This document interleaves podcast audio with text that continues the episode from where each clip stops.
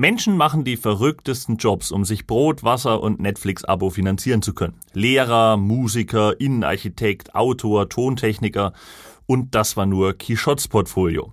Wir tauchen heute ein in die Welt der verrückten Tätigkeiten.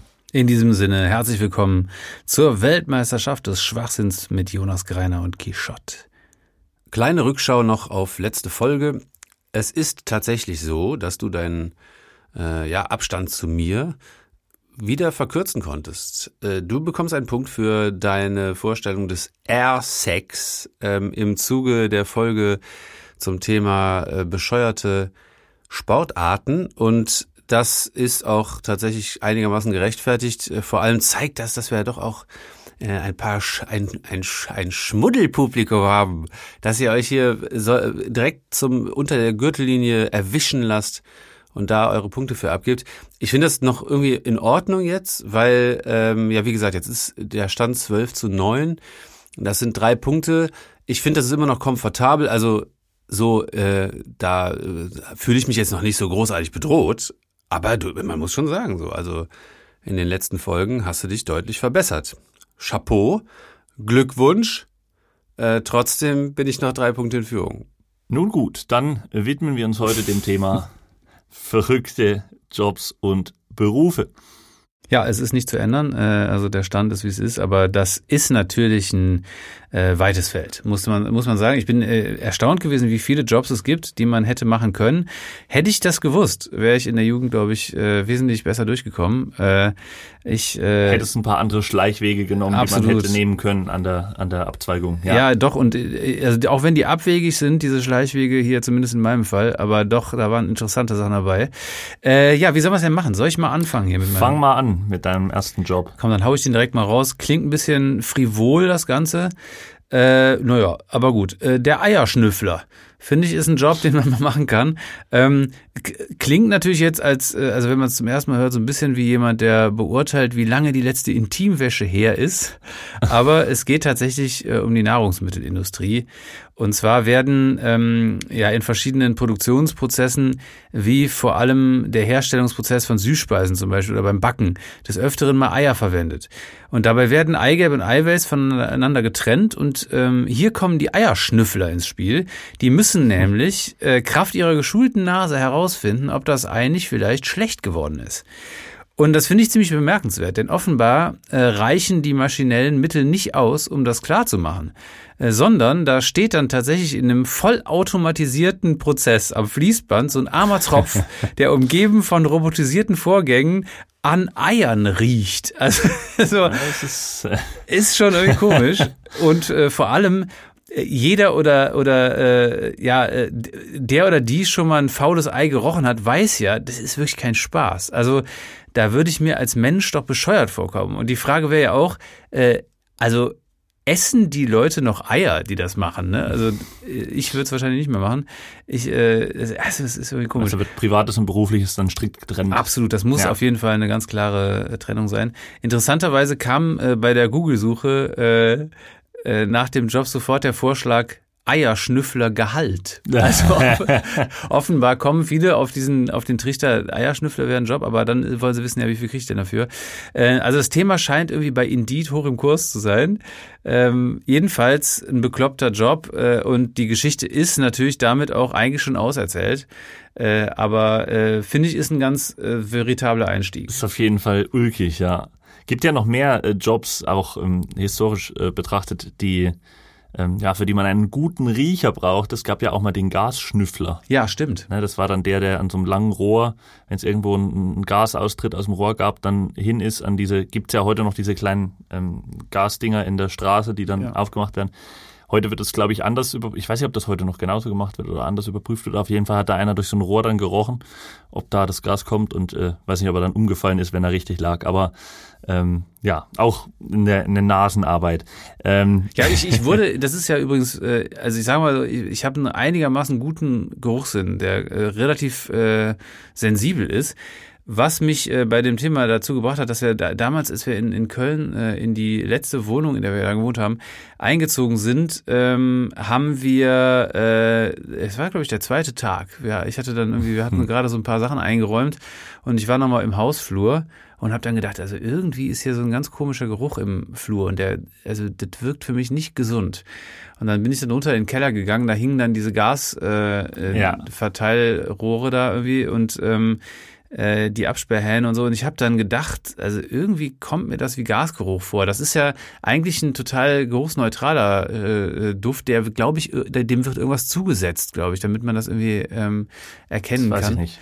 Jedenfalls ähm, habe ich dann da bei äh, der Energieabteilung äh, Abteilung der Rheinenergie angerufen und habe gesagt, hier Leute, also ich rieche hier, ich rieche hier Gas, ne? Kann, da kannst du machen, was du willst. Und unser Nachbar, weiß ich noch, der, mit dem habe ich mich nachher sehr gut angefreundet, äh, dem habe ich, hab ich bei dem geklingelt und meinte so, hier, also jetzt, ich weiß nicht, äh, erst Mittag, so, hier, ich bin der und der, ähm, kann halt sein, dass ich nach, nach Gas riecht. Und er meinte so, nee, ich riech nichts, also das ist jetzt irgendwie äh, so abwegig. Und dann kamen die aber auch sofort, irgendwie so zwei Stunden später oder so, äh, und ähm, dann haben die da irgendwie ihre feinen Messinstrumente hingehalten und meinten so, oh, aber gut, dass sie Bescheid gesagt haben.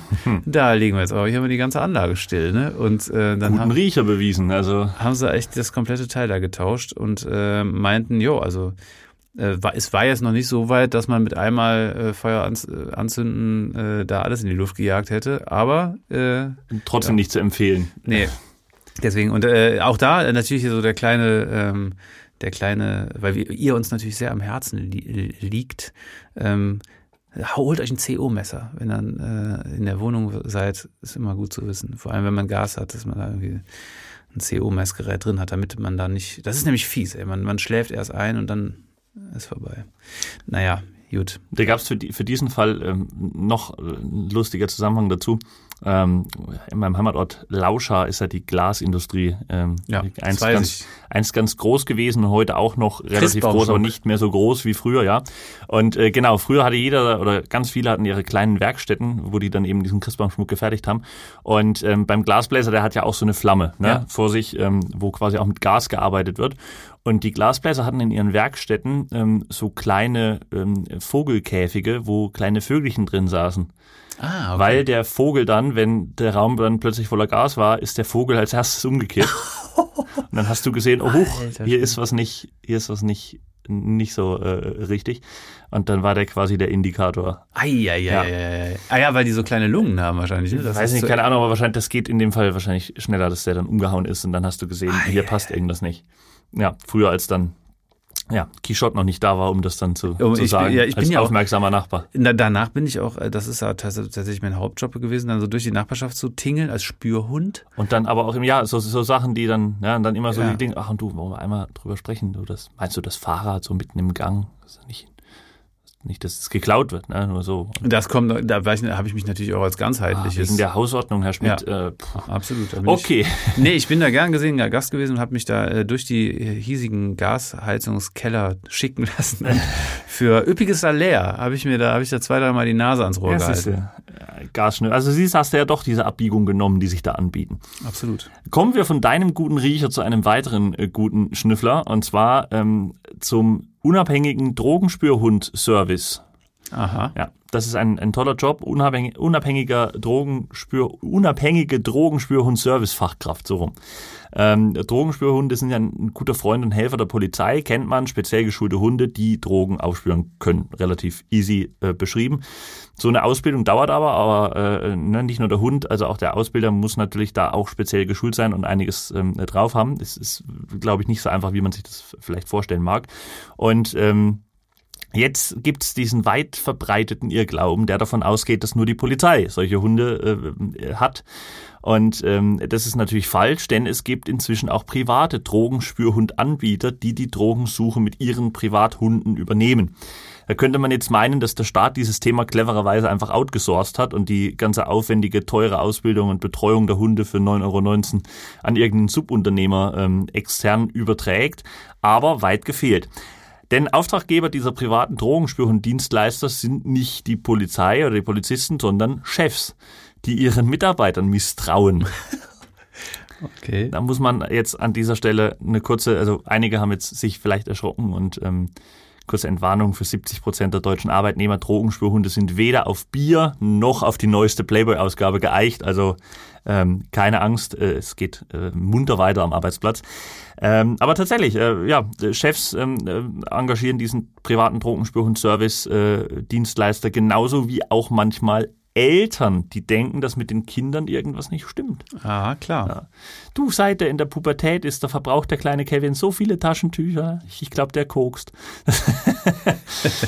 Stimmt. Ähm, ja, keine Die Ahnung. alte Rotznase. Keine Ahnung, wie das abläuft. Ne? Aber ähm, es ist wirklich sehr interessant und äh, ich habe im Stern einen Bericht gefunden über Deutschlands ersten äh, privaten Drogenspürhund. Ähm, Anbieter, die haben darüber berichtet und der Mann ist tatsächlich ausgebildet bei der DEA, also der weiß absolut, was er macht. Ähm, und man kann bei ihm auch wohl verschiedene Pakete bestellen. Es gibt äh, einen diskreten Service, na, da wird kurz gesucht, eventuell wird das dann gefunden, was äh, gesucht wurde und dann wird dem Auftraggeber mitgeteilt, wie es ausschaut und der entscheidet dann selber, wie es weitergeht. Kündigung, Hausarrest, Abmahnung, Anzeige, 50-50 teilen nach der Schicht, wie auch immer, ähm, ist dann ganz ihm überlassen, der hängt sich da nicht rein, der erstattet auch keine Anzeige, das muss der Auftraggeber dann selber machen. Oder man äh, wählt ein Paket mit ganz großem Brimborium und wirklich demonstrativ, so dass es nicht nur ähm, zur Aufklärung dient, sondern auch eine abschreckende Wirkung hat. Und ähm, ich habe mal bei einem Anbieter von sowas auf der Website nachgeschaut und da gibt's ähm, die Pakete Drogen Basic, Drogen Standard und Drogen Plus. Bei Drogen Plus Roll, äh, Leu- da sind wahrscheinlich so als SEK-Beamte verkleidete Schauspieler, die dann den 16-Jährigen die, äh, Genau. die Tür aus den Angeln rammen. Das, das ganze, der, der ganz große Auftritt mit auffälliger Auf Werbeaufschrift noch auf dem, auf dem, auf dem Transporter und so. Ähm, ja, und die Pakete liegen halt preislich zwischen 130 und 547 Euro plus Mehrwertsteuer. Ja. Geht, kann man mal machen Geht auf der echt, Arbeit. ja. Und ähm, ja, der Hund von diesem ersten Anbieter Deutschlands heißt übrigens nicht Lindsay Lohan, sondern äh, tatsächlich Thor. Tor. Thor. Ja, okay, alles klar. Also ich finde, das äh, ist auch dann eine lohnenswerte Investition, wenn man nicht mehr weiß, wo man sein Gras versteckt hat. Also ist ja auch, kann man ja so, so auch mal sehen, ne? Also wenn das auch so sehr diskret funktioniert. Kommt darauf an, was es jetzt für eine Menge ist, dass es sich dann Klar. lohnt, die 130 Euro dort Das aufzuwenden. ist aber die Frage. Aber du bist ja auch, äh, also ich bin da nie so richtig dick drin gewesen in, in der ganzen Nummer. Äh, also auch nicht, was den Konsum betrifft. Aber ich weiß aus äh, verlässlichen Quellen, dass du dann bei, also 130 Euro kannst du schon relativ gut ausgeben. Also deswegen, da ähm, hast du wahrscheinlich dann irgendwie so, was nicht, keine Ahnung, wie der Kurs da ist, aber 100, ja, keine Ahnung, was wahrscheinlich 12 Gramm oder der so. Kurs da ist. Da musst du Börse vor acht gucken, da wird das Ja, dann immer stimmt. gezeigt. Ja. Das Gramm äh, Marihuana heute bei Gras heute wieder auf dem absteigenden Ast. Ja, genau. Auch sehr schön. Ja, okay, alles klar. Also äh, auf jeden Fall, ne, falls ihr dann irgendwie euer, falls ihr euer Koks verlegt habt, also dann hol- holt ihr euch mal äh, die Drogen, die Drogen Plus Variante und werdet direkt dann auch überführt. Kann man auch, So ist kann das. man gut machen. So, ähm, ich komme zu meinem äh, zweiten äh, Beruf, den ich auch finde ich ist auch ein ja, das ist die Frage, da musste der Typ für sein, glaube ich.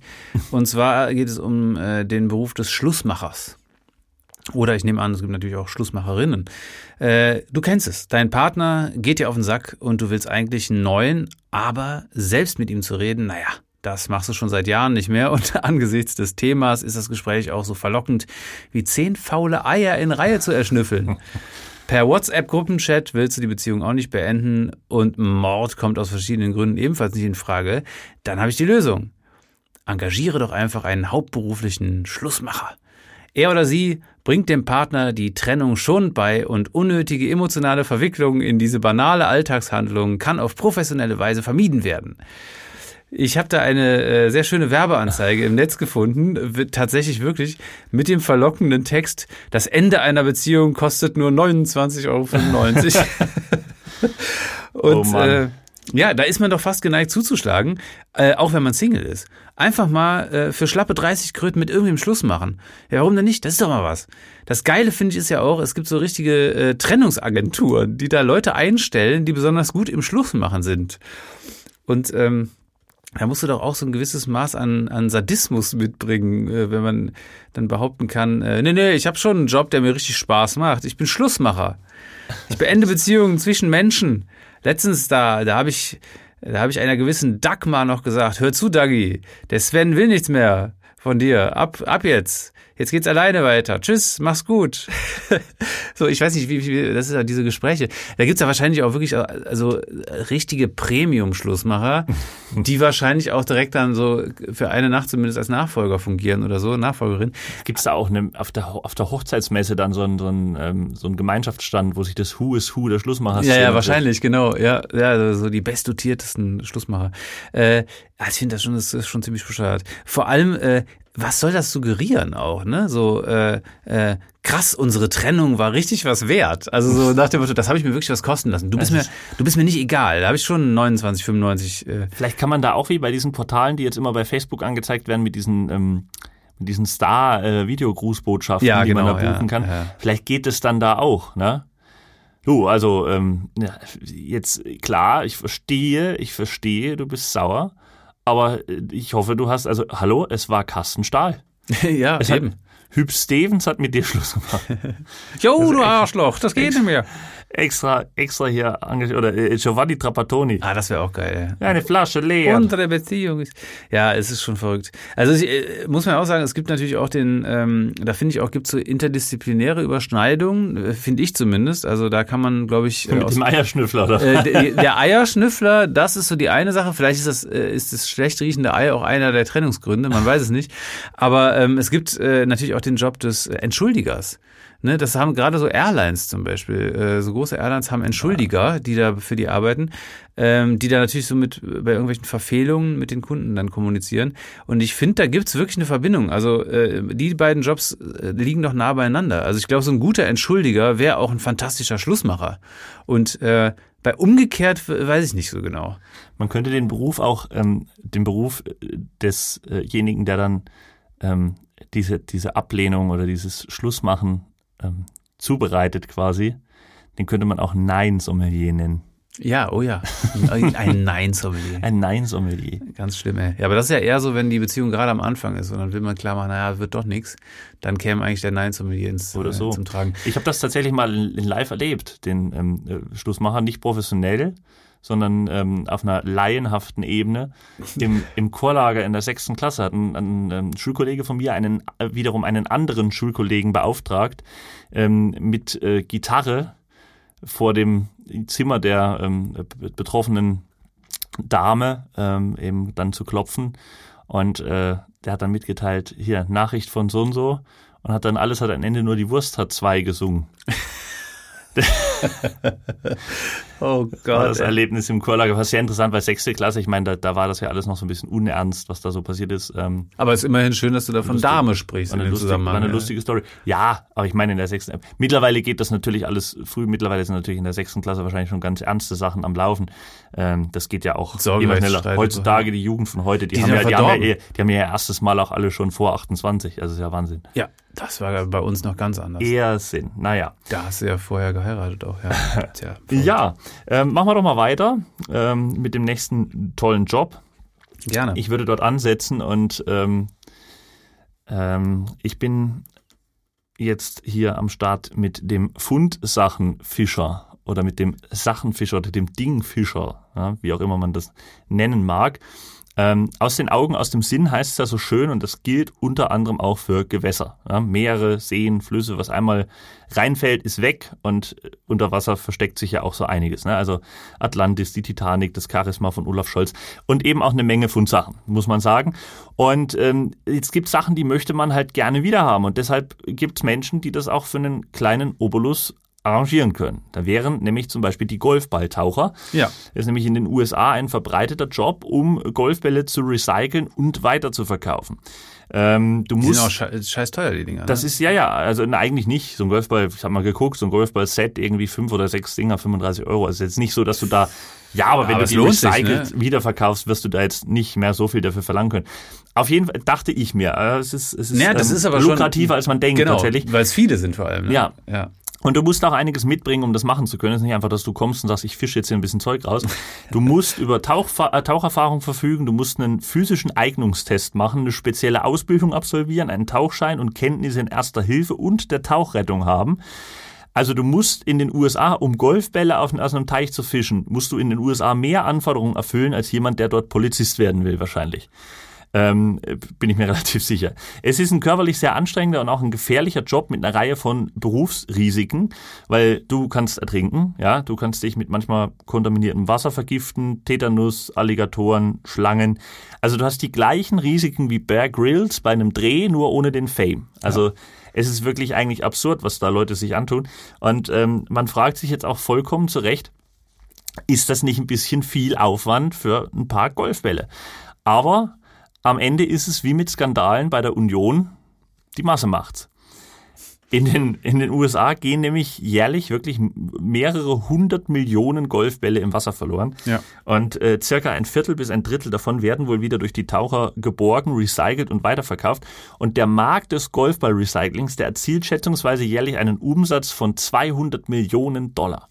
Und an der Stelle merkt man, es ist dann doch ganz lukrativ, das Absolut, zu machen. Ja. Das lohnt sich und da können auch Leute gut davon leben. Manche machen das einfach auch nebenbei oder so ein bisschen freiberuflich und ähm, scheint ganz gut was rumzukommen. Aber es gibt jetzt in dem Zusammenhang, weil ich ja gesagt habe, Fundsachentaucher auch nicht nur auf dem Golfplatz, Leute, die nach etwas tauchen, sondern natürlich auch andere Sachen. Es gibt in Amsterdam dementsprechendes Pendant natürlich den Joint-Taucher.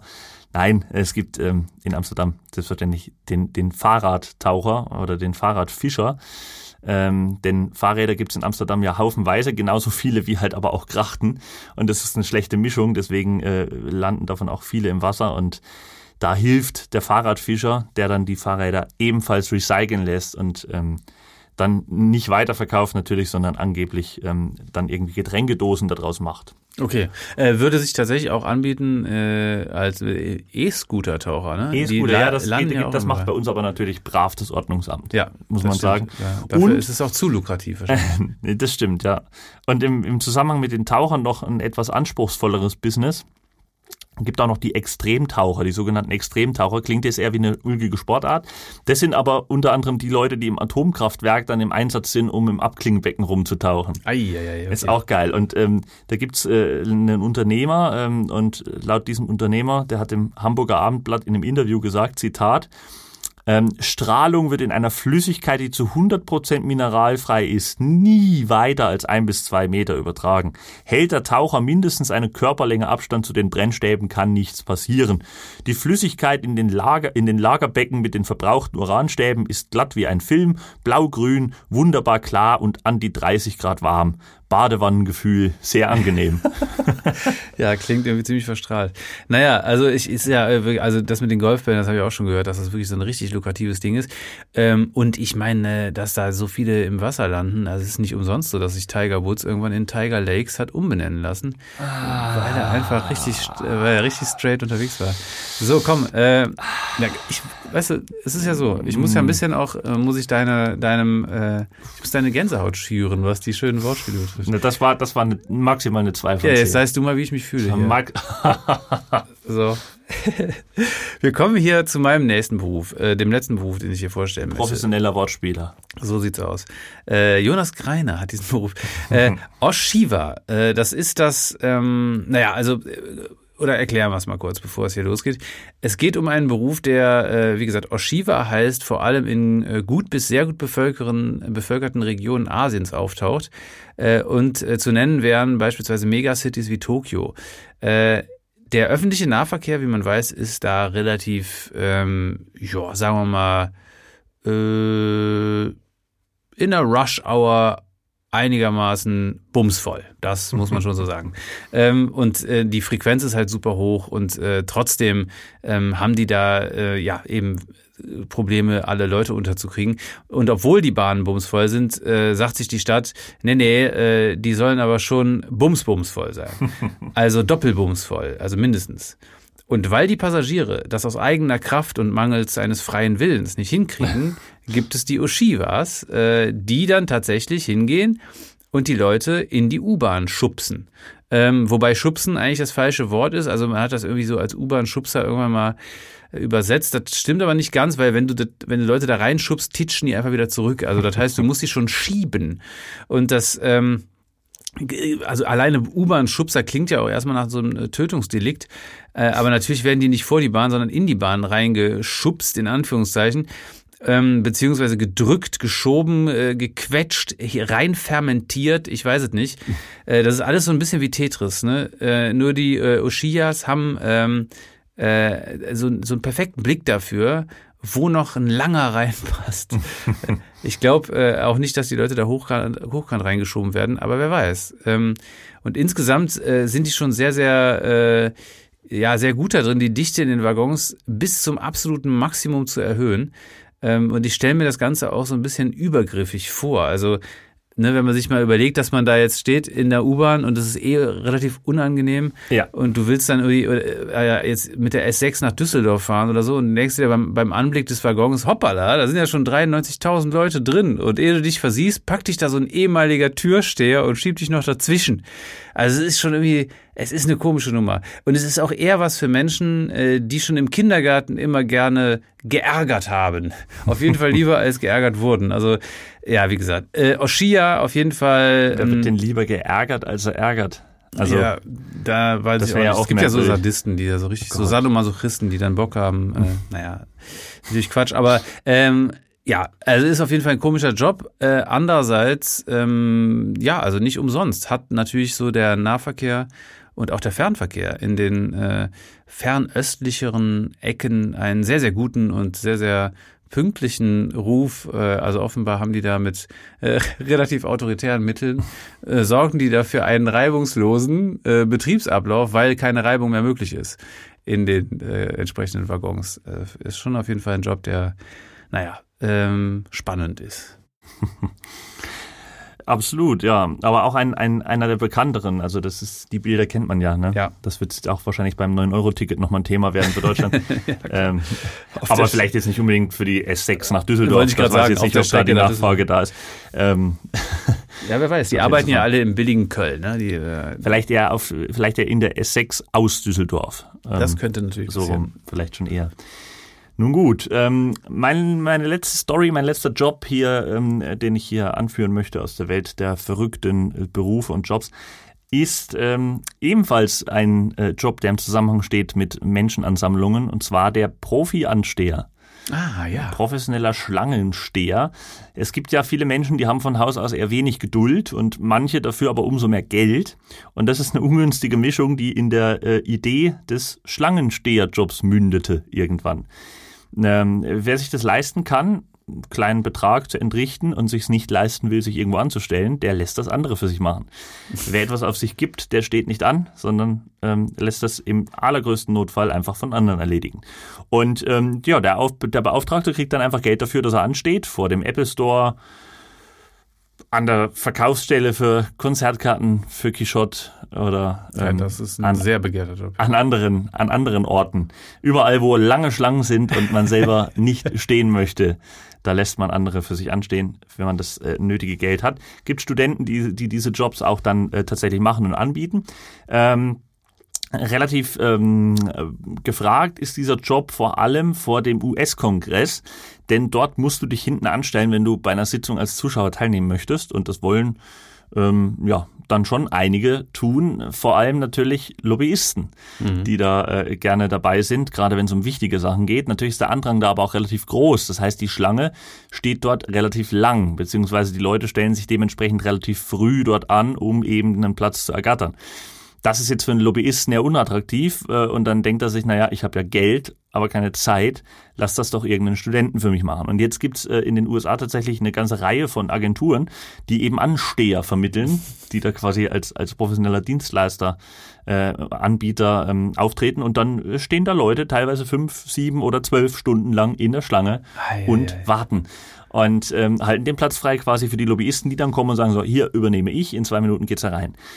Und ähm, nicht nur äh, die Lobbyisten, sondern auch andere Kunden ähm, gibt es da, die diese Schlangensteher eben haben. Zum Beispiel auch Firmen, die einfach Nachfrage vortäuschen wollen. Ja? Hm. Der ähm, ist ja, man spricht ja immer von diesem Bandwagon-Effekt. Ne? Die mhm. Menschen sind dort, wo die Musik spielt. Und so ist es dann auch, also wenn an einem Messestand schon 20 Leute stehen, irgendwie in der Schlange, dann denkst du dir ja, Mensch, die haben entweder tolle Produkte oder wenigstens Bier. Ja, absolut. Erinnert mich auch so ein bisschen an den Job des Klakeurs. Ne, das ist ja auch so, dass äh, der Klakeur, der Klakeur äh, haben auch viele politische Parteien, die dann irgendwie bei irgendwelchen äh, öffentlichen Veranstaltungen auch Leute Ein anbieten. Klatscher oder was? Genau, äh, die dann so klatschen bei halt verschiedenen äh, als solches intendierte äh, Momenten, die dann irgendwie dazu Applaus führen sollen. Ein Kumpel von mir hat das mal gemacht. Äh, der ist dann auch äh, teilweise auch so natürlich so klassische Fälle von Fernseh Aufzeichnungsgedöns und so, ne, wo dann Klaköre reingesetzt werden, die halt dann irgendwie bei jedem, bei jeder Pointe klatschen. Äh, oder eben auch bei politischen Veranstaltungen. Und auch so wird halt zur Meinungsmache natürlich auch äh, benutzt. Ja, absolut. Um dann so ein bisschen äh, da die entsprechenden Ideen zu supporten, indem man dann da klatschen lässt. Wie die bezahlten, wie die bezahlten Demonstranten, die natürlich die Antifa immer überall hinschickt. Gibt es ja auch diese, diese schöne Verschwörungstheorie oder diese schöne Erzählung die Antifa eine GmbH ist, wo dann, also. wo dann die Leute ihre, ihre Kostenabrechnung einreichen und dann gibt's irgendwie 150 Euro für eine Teilnahme an einer, einer Gegendemo, so einem Nazi-Aufmarsch. Wenn so. du einen Stein geschmissen hast, gibt's noch extra. Das wird immer, ja, das wird immer erzählt, das ist dann so. Und Krass, da, ey. da gibt's dann auch, ähm, ich weiß nicht, wer das gemacht hat, aber irgendjemand hat dann mal so einen Antifa-Mitgliedsausweis entworfen. Also da machen sich dann viele auch einen Spaß draus aus dieser diese Erzählung, dass Ei, es da ei, ei. professionelle Demonstranten gibt. Ja, krass, ey. Aber es ist schon, ist schon interessant auch, finde ich, dass die, es zeigt auch wieder, wie ver, verkommen eigentlich die Unterhaltungsindustrie auch ist und auch so dieses politische Geschäft, dass da so, äh, ne, auch die Wirtschaft, wenn man überlegt, dass da äh, dieser Effekt genutzt wird, dass Leute eben, die da irgendwo anstehen, suggerieren, dass dann sehr starker Andrang herrscht. Also letztendlich ist die Klakeursgeschichte ja ähnlich, dass man einfach zeigt, hier herrscht klar, gute ja. Stimmung, hier ist irgendwie gut was los und so und dann alles für den äh, Moment auf der Mattscheibe, der dann den Leuten zeigt, hier, das ist der Place to be irgendwie. Ah ja, schon strange. Ja, will halt immer keiner bei den Losern sein. Ne? Ja, so ist es, ja. So ist es. Deswegen wird mit allen Mitteln versucht, dich als äh, großer Gewinner darzustellen. Wobei man Aber sagen manchmal muss, trügt der Schein. Das sowieso. Äh, und man muss ja auch sagen, also der, es gibt zwar den Job des Ausbuhers wahrscheinlich nicht, aber wenn man sich das Internet anguckt und die Troll-Frequenz, die Ja. da ist, das sind ja letztendlich dann so die negativen Anklatscher, die Abklatscher äh, oder oder eben Ausbuher, die halt auch so Hate Speech äh, betreiben ähm, und mit Sicherheit auch eben äh, ja Bots äh, werden da Die professionellen Ausbuher dann bei den, bei den Live-Veranstaltungen auch, ne? Und da kommt dann auch wieder der Eierschnüffler ins Spiel und sagt, Moment mal, das Ei, was hier geworfen wurde, das, war doch ist aber faul. ein faules Ei. So sieht's nämlich aus, ja. In diesem Sinne, ein schöner Bogen, der hier geschlagen wurde. Ja, amtlich. Und wir möchten uns natürlich auch wieder an dieser Stelle bei euch bedanken fürs Zuhören und uns von euch verabschieden äh, und euch wieder mal ermutigen. Äh, Stimmt gerne ab für die Story, die euch am beklopptesten erscheint. Der Job, der am, äh, ja, vielleicht verrücktesten für euch ist oder den ihr am spannendsten fandet. Schreibt uns gerne. Wir sind ähm, äh, separat voneinander äh, sozusagen ähm, bei Instagram, Facebook und so weiter, aber natürlich auch mit unserem neuen Kanal, dem Instagram-Kanal WM des Schwachsinns. Guckt vorbei und äh, wir freuen uns über eure Partizipation.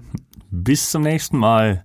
Mir hat's wieder sehr viel Spaß gemacht. Ich hoffe, dir auch. Gleichfalls. Und wir sehen uns. Wir hören uns. Ha, So machen wir's. beides. Tschüss. Ciao.